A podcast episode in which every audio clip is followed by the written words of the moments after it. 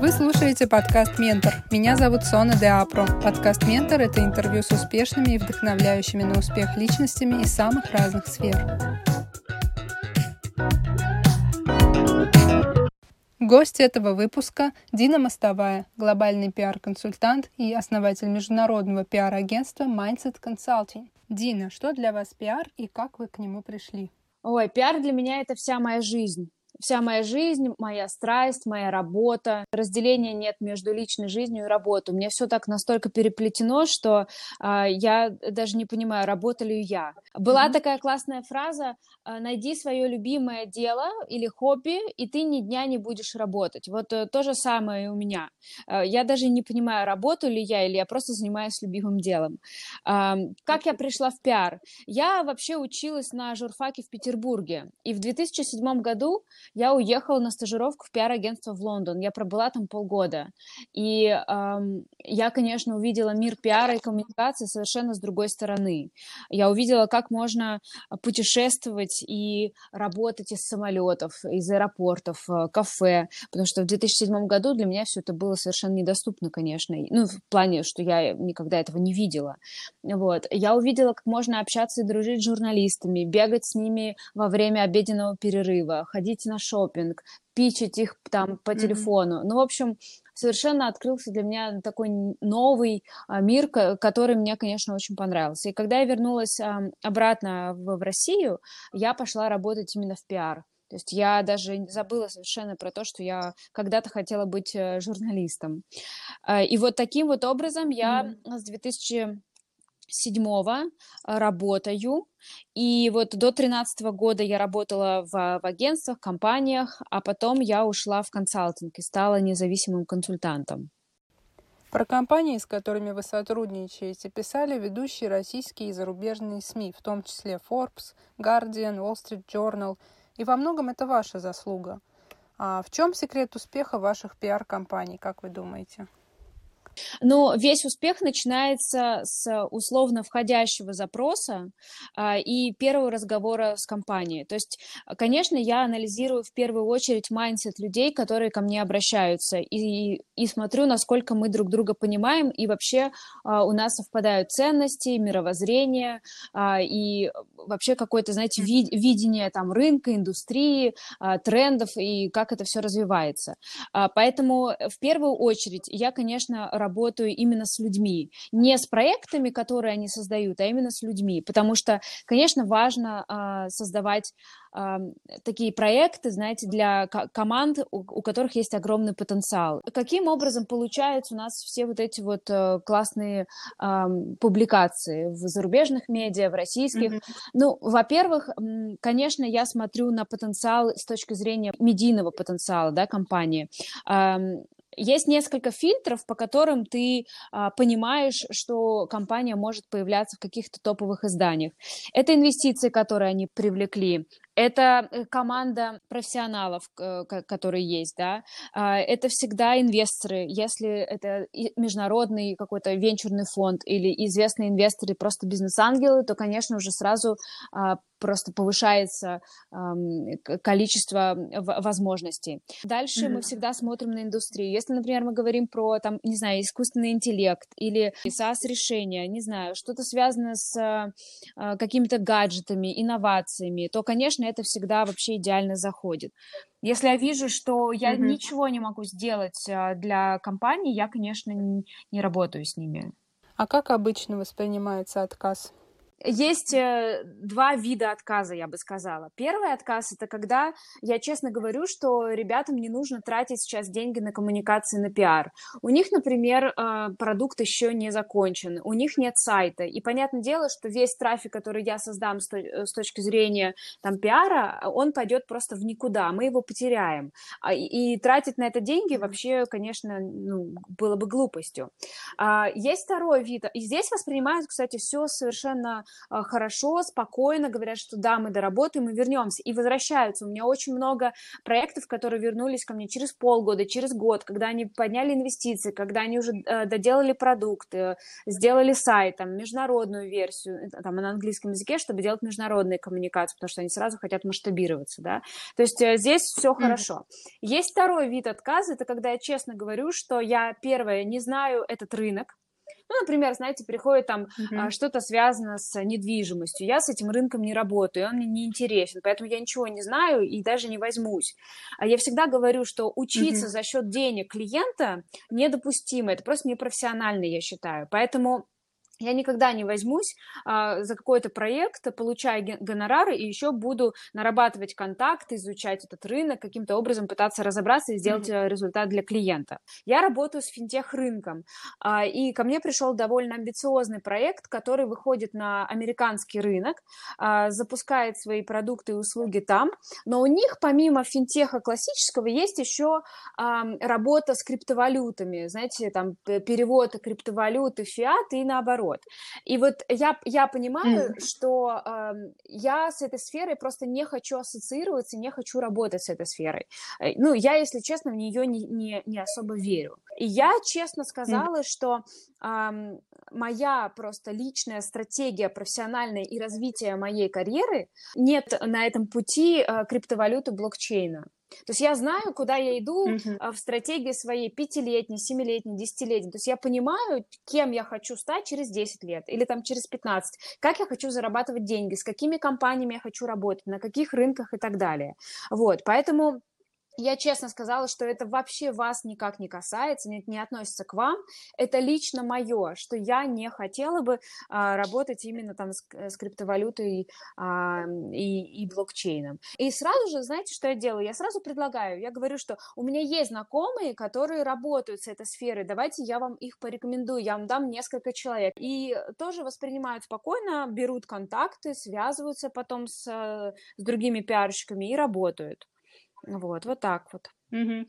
То есть пытаетесь как-то дружеские отношения угу. выстроить, в том числе, да, чтобы как-то помочь, да. наверное. Вот, Дин, вы затронули тему стратегии, угу. да, личной причем, не только угу. компании, а личной. Вот можете немножко рассказать про это, да, как вообще можно выстроить собственную стратегию, на чем она выстраивается, потому что если хочешь добиться успеха, наверное, все-таки нужно иметь какие-то перед собой пункты, да, и понимание, как вообще, в принципе, там жизнь будет строиться твоя через 5 лет, через 10 лет, вот как вы на вашем примере самый первый раз, допустим, делали, и вот сейчас на постоянной основе, я так чувствую, вы иногда обновляете вашу стратегию. А, смотрите, для того, чтобы построить личную стратег... стратегию именно вот профессиональную, во-первых, нужно себя очень хорошо знать, просто досконально. Возможно, это как, не знаю, прохождение каких-то тестов, возможно, это работа с психологом или с коучем, коучем, но э, невозможно построить стратегию и к ней планомерно двигаться и идти,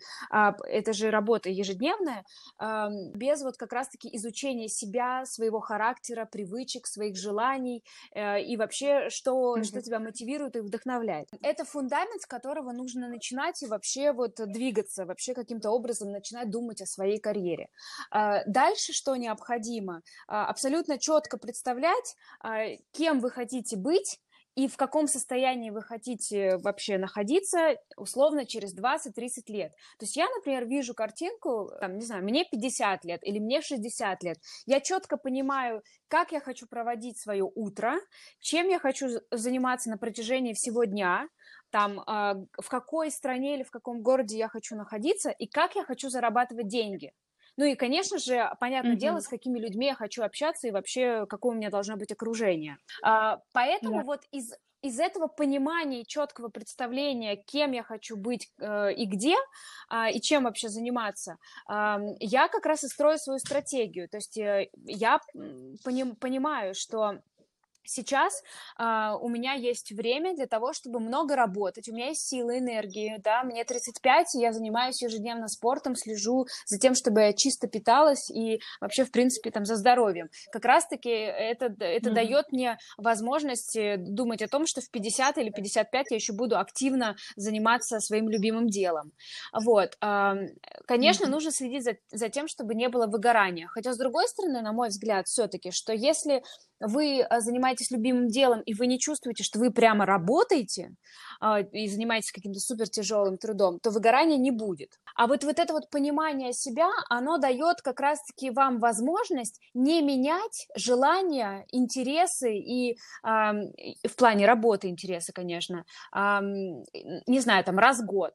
То, что бывают люди, которые приходят ко мне на консалтинг и задают вопросы, что вот я, например, занималась ивентами три года, а вот два года я занимаюсь пиаром, и вот до сих пор не понимаю, что мне интересно. Это как раз-таки идет от того фундамента, которого нет человек не знает mm-hmm. себя досконально.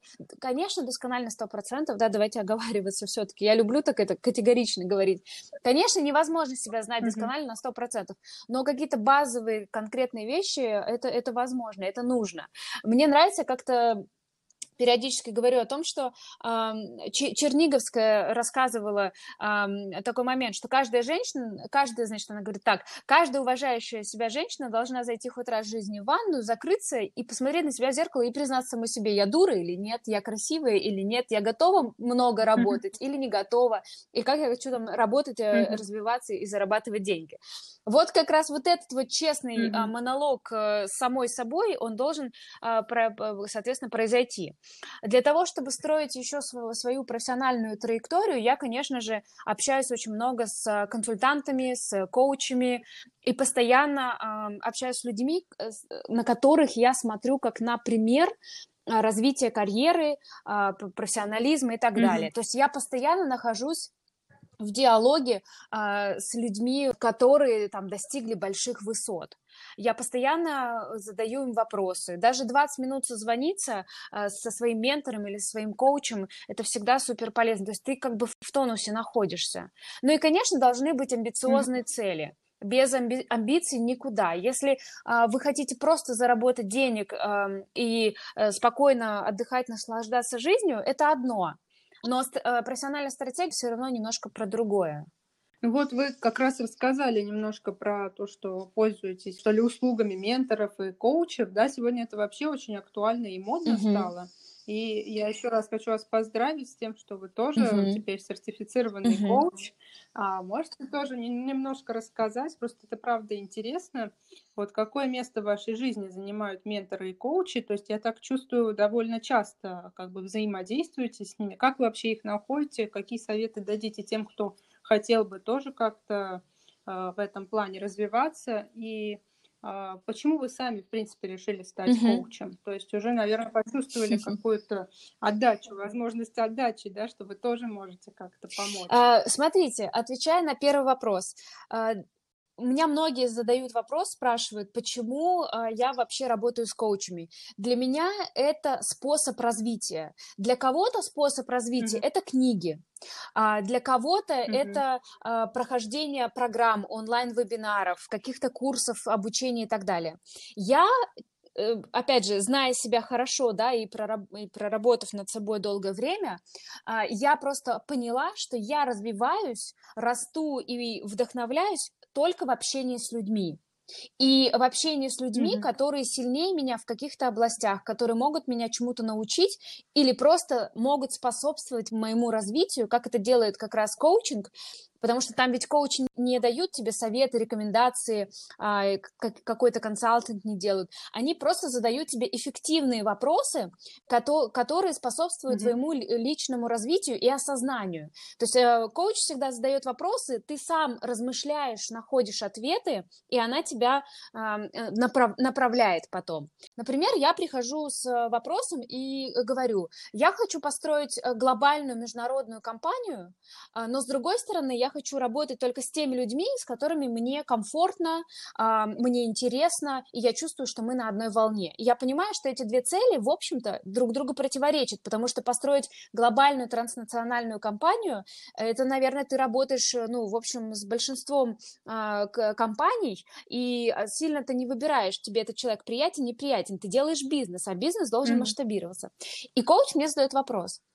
Хорошо, а что бы ты хотела для себя, когда ты построишь этот бизнес?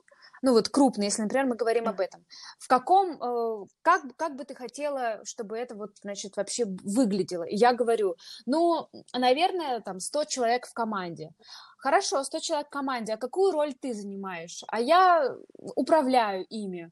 А ты управляешь ими на ежедневной основе или ты там раз в неделю звонишь, ой, знаешь, я, наверное, хочу раз в неделю все-таки звонить. И ты начинаешь сам как бы подбираться к этой цели и потом понимать, угу, а не хочу я эту глобальную компанию, я хочу именно просто вот, э, там, чтобы меня каждый день окружали люди, которые мне приятны и интересны. А, то есть mm. вот такие вот вопросы, просто, знаете, они такие последовательные, и начинается твое, твое состояние, твои чувства, твои эмоции и так далее. Вот. Вообще коучинг это, конечно, mm. про состояние. Я первый раз коучем mm-hmm. начала работать работать мне кажется, был 2016 год или 2017. И э, я искала через знакомых, то есть я прям целенаправленно спрашивала, это был мой первый опыт, и мне подсказали, мы сделали одну chemistry session личную. Chemistry session — это когда ты встречаешься, и просто ты чувствуешь, но ну, ты понимаешь, насколько тебе приятен, да, комфортен этот человек. А, и вот мы отработали с ней, наверное, 5 mm-hmm. или 6 сессий. А, я пришла с конкретным запросом, я хотела быть более уверена, а, уверенной в, в продажах, в переговорах. Мы отработали несколько сессий, это дало огромный результат, конечно. Дальше я поняла, в каком направлении мне нужно развиваться, ну, в том плане, что какие мне скиллы нужно усиливать в себе. Э, сейчас мы с ней на связи, mm-hmm. и я периодически ей звоню, когда у меня есть какие-то разовые запросы, знаете, как такая красная кнопка. Что-то возникло, позвонить. Потом следующий коуч у mm-hmm. меня был а, по коммуникациям. Я взяла трехмесячный курс, прям вот, знаете, так, курс такой, и мы отрабатывали именно коммуникации. У меня в тот момент был запрос следующий. Вот у меня было несколько компаний, с которыми я отработала буквально полгода. И, и мы как-то расстались, и мне это не понравилось. Я подумала, что-то здесь не так. И я, конечно же, как человек, в общем-то, mm-hmm. думающий, осознанный, стала искать проблему в себе. И я поняла, в чем проблема была. Я общалась э, с клиентами в тот момент в таком, знаете, директивном тоне. Ну, то есть я знаю, как правильно, я профессионал, а вы меня наняли, поэтому, поэтому давайте вот делать вот так mm-hmm. вот. И я э, как бы, mm-hmm. ну, то есть я, конечно, беру ответственность на себя, я делаю результат, я за него отвечаю, но при этом я хотела двигаться и выстраивать процесс, как вот я вижу. В меньшей степени прислушиваясь э, к моим клиентам. И эм, как раз вот во время работы с коучем по коммуникациям я поняла, что это большая ошибка. Нужно общаться немножко в другом mm-hmm. тоне. Ну и вообще мы там э, брали, знаете, попутно сразу как правильно строить э, вопросы, например, э, в каких случаях нужно отвечать, а в каких случаях можно, например, э, там не то чтобы не ответить, а просто, например, сразу там перейти к, там, к делу, да, какому, какой-то работе. Ну, то есть какие-то вот такие мелочи, детали, которые, конечно, возникают вообще в целом в коммуникациях. Потом mm-hmm. я э, нашла бизнес-коуча. Она американка, она живет в Нью-Йорке. Э, у нее свое крупное э, коммуникационное агентство, и она сама как консультант развивается, и она вошла э, в 100 самых крутых э, коммуникаторов, э, пиарщиков э, в Нью-Йорке, вообще в, в Америке. Да, и я ее mm-hmm. нашла через, через университет, Нью-Йорк University, и я написала ей сообщение, и год добивалась встречи, если честно, она была супер занята, и вот мы сейчас с ней mm-hmm. работаем раз там в два, в три месяца созваниваемся, и она мне очень сильно помогает именно как раз по стратегии. Первый раз, когда мы увиделись, она меня спросила, ты русская, ты живешь в Москве, тебе вообще зачем вот все вот здесь вот в Нью-Йорке, в Америке, чего ты хочешь? Я сказала, что в долгосрочной перспективе, ну там на горизонте 5-7 лет, я бы хотела попробовать жить в Нью-Йорке и поработать. И она мне сказала, деточка, ты опоздала, начинай срочно уже сейчас всем этим заниматься, потому что стратегия, конечно, а, очень такая долгая должна быть. Ну, в том плане, что она, ее же добиваться нужно, а не только ты вот так вот приехал, и ты уже свой. Такого не бывает. Вот. Ну, вас не сломило. Наверное, вы все-таки решили, что нет, я буду Конечно. добиваться, пробовать. Конечно, я же, вот, понимаете, у меня, я очень стабильный человек. Вот если у меня есть цель, я готова ее добиваться 20 лет. Ну, если, если понадобится 20 лет. Надо будет год, буду добиваться год. Я очень стабильный человек. Меня вот, а, знаете, как это, перетянуть другую там сторону вообще не, практически невозможно. Опять же, это идет все из того, что я себя очень хорошо знаю. Вот. И дальше а, у меня сейчас есть коуч совершенно замечательный. Я ее нашла случайно в интернете. Я гуглила что-то, я не помню какую тему, и я попала на анонс какого-то вебинара, где она была автором.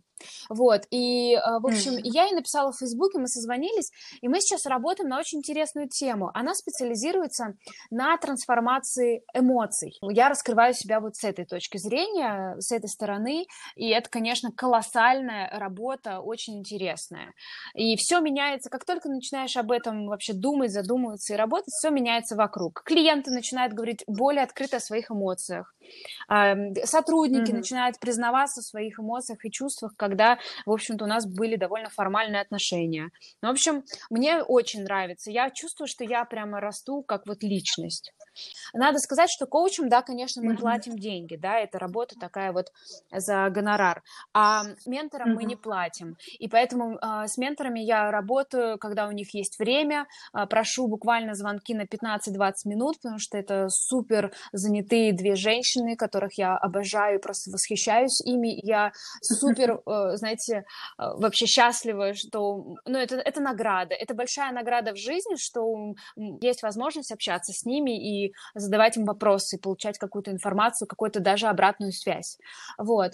Mm-hmm. И сразу возвращаясь э, к вопросу, зачем мне коучинг? Помимо того, что я вижу, чем я хочу заниматься в 50, 60 и в 70, да, я, конечно же, выступаю за то, чтобы в жизни была максимальная диверсификация во всем, в доходах. Ну, то есть доходы это в том плане, что мы живем в России, мы зарабатываем в, в рублях, но желательно, чтобы были доходы еще и, и в другой валюте, да, там это могут быть доллары или евро.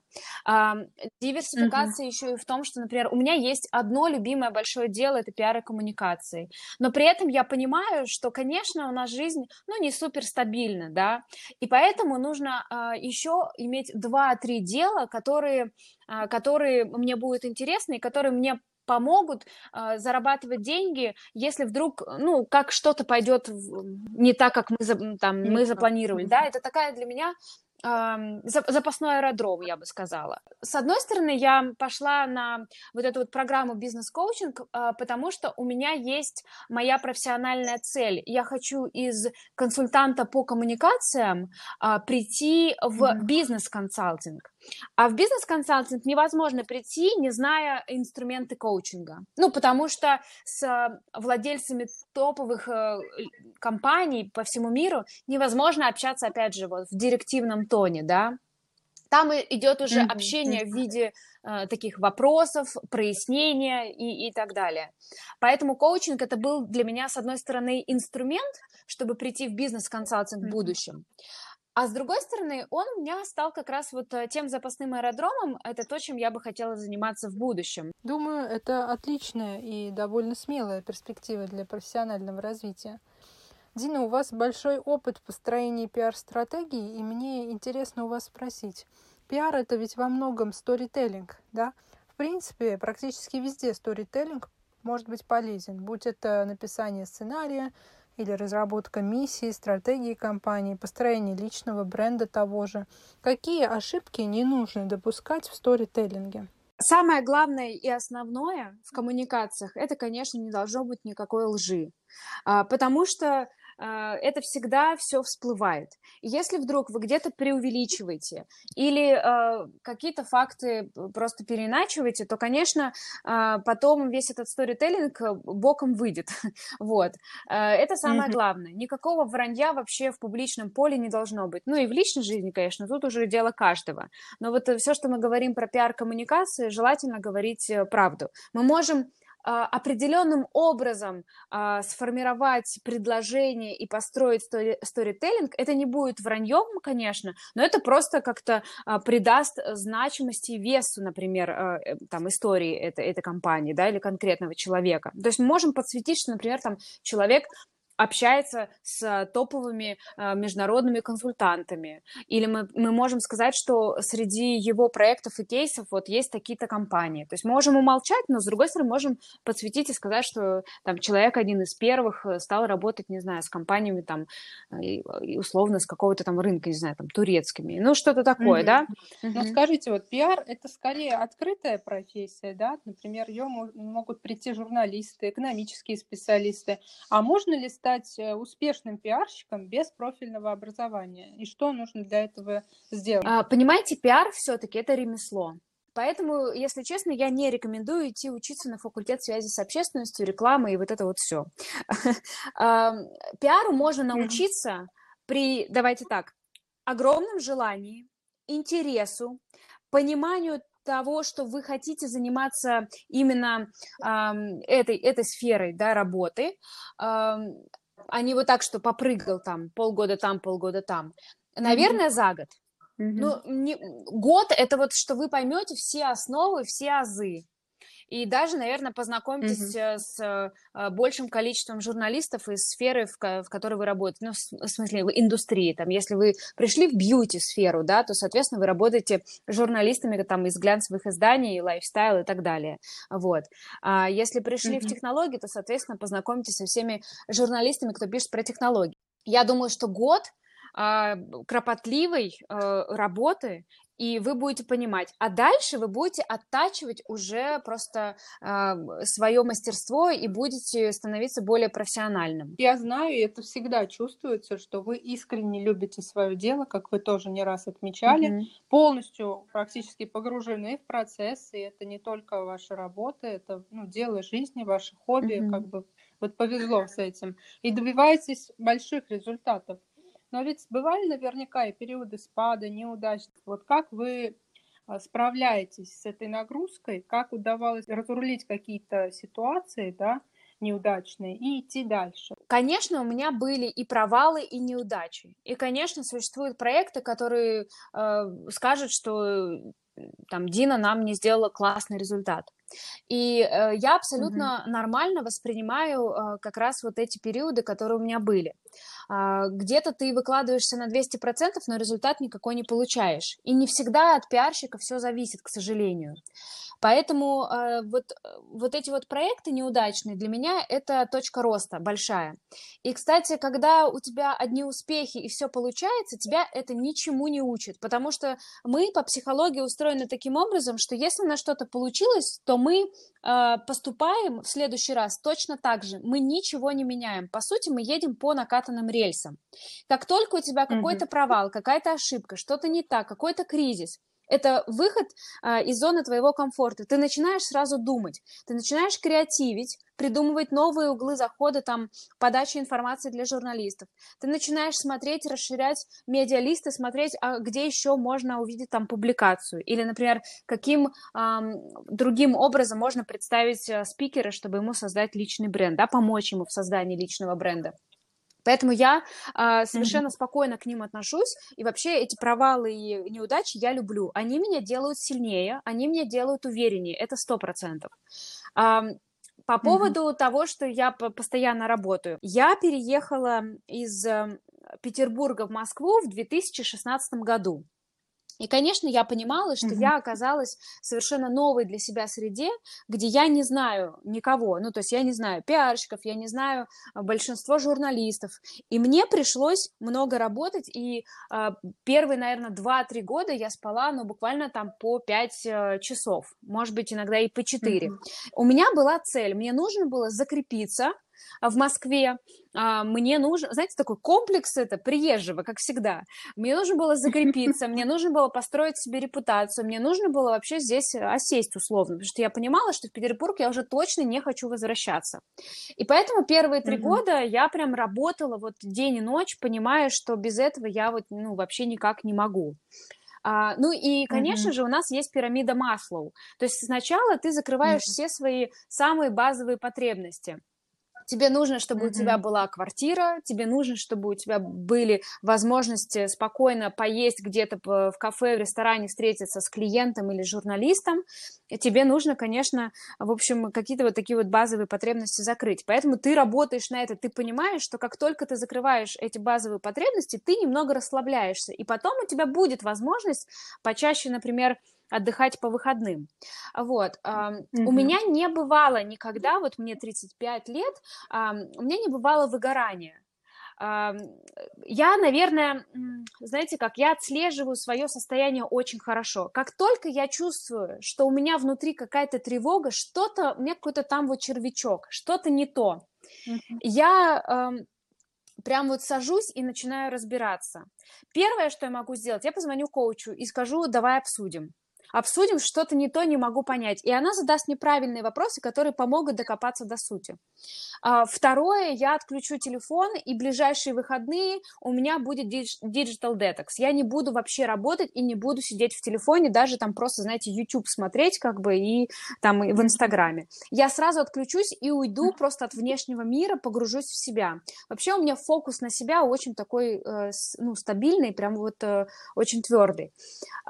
Мне mm-hmm. очень сильно помогает практика молчания. Как только я понимаю, что слишком много информации и а, очередной а, пресс-релиз или очередную колонку, которую я должна утвердить для своего клиента, у меня уже нет сил читать или даже нет интереса читать, вот самое главное интереса, mm-hmm.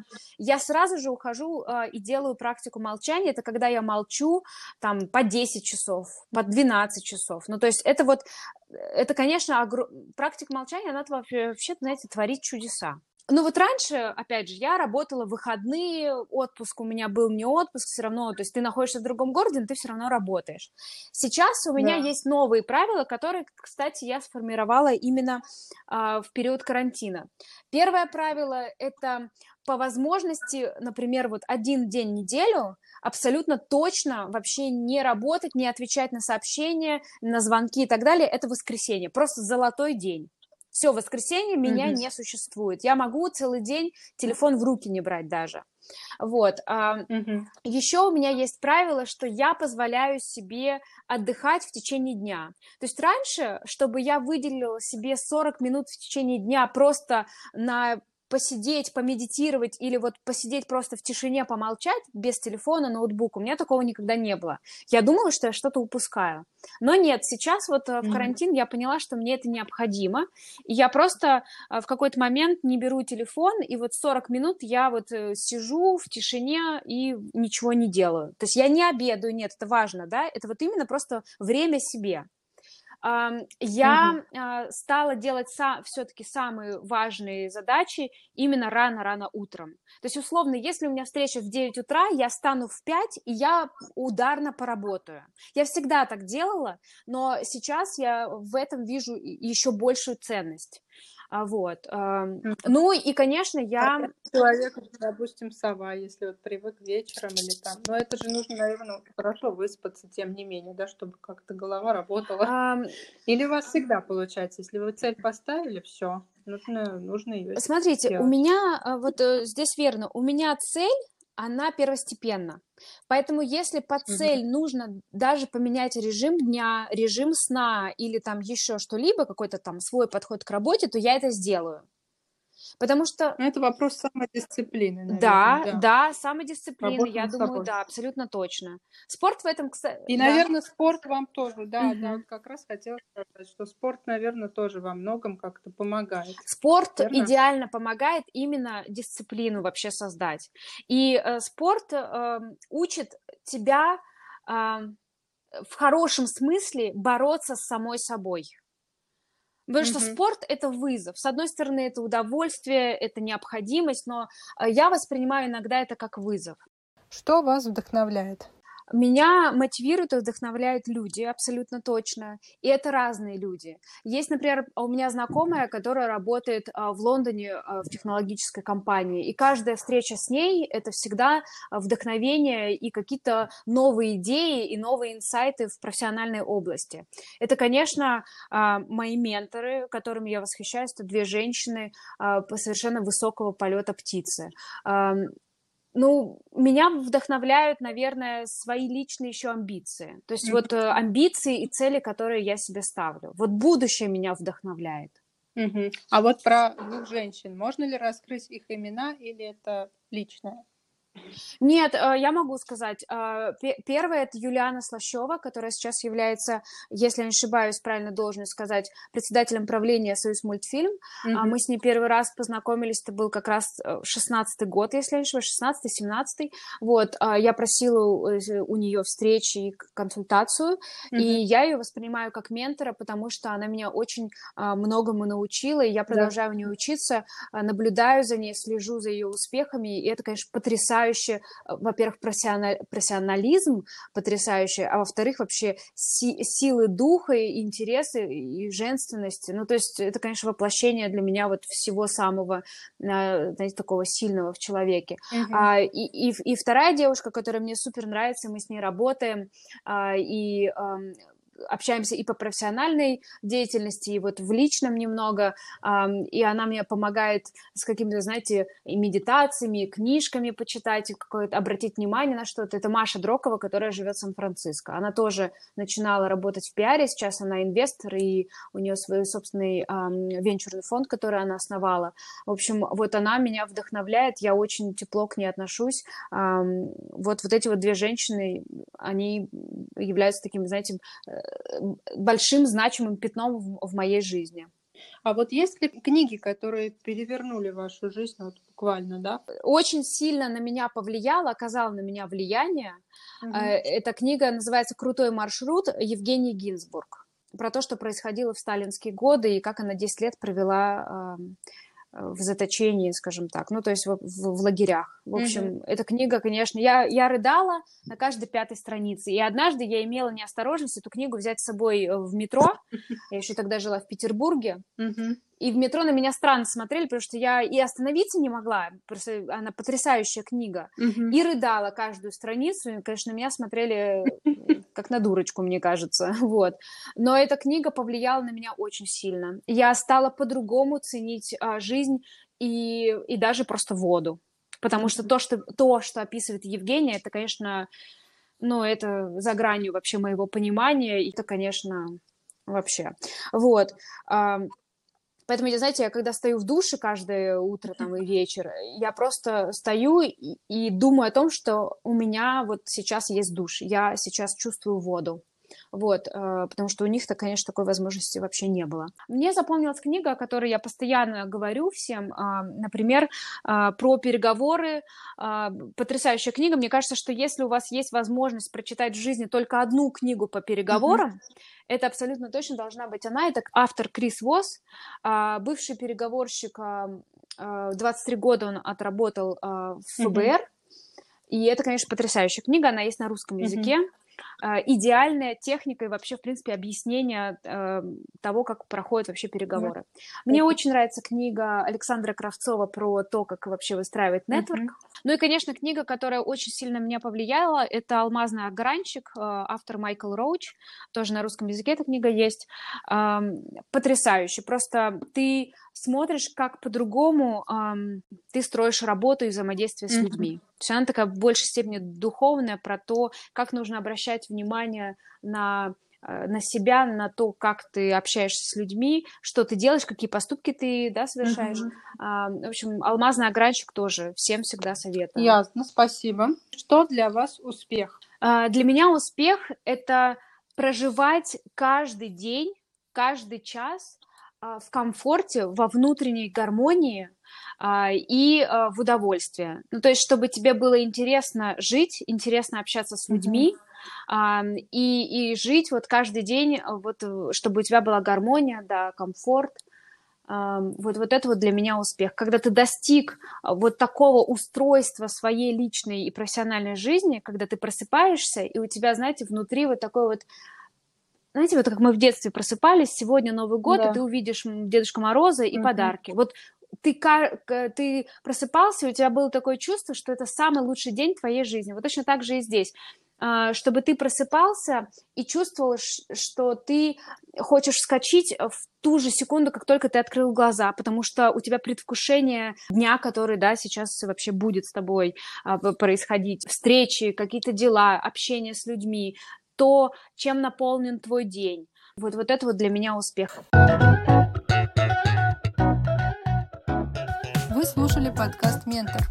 Подписывайтесь на «Ментор» и следите за анонсами новых выпусков в социальных сетях и на официальном сайте mentormedia.ru.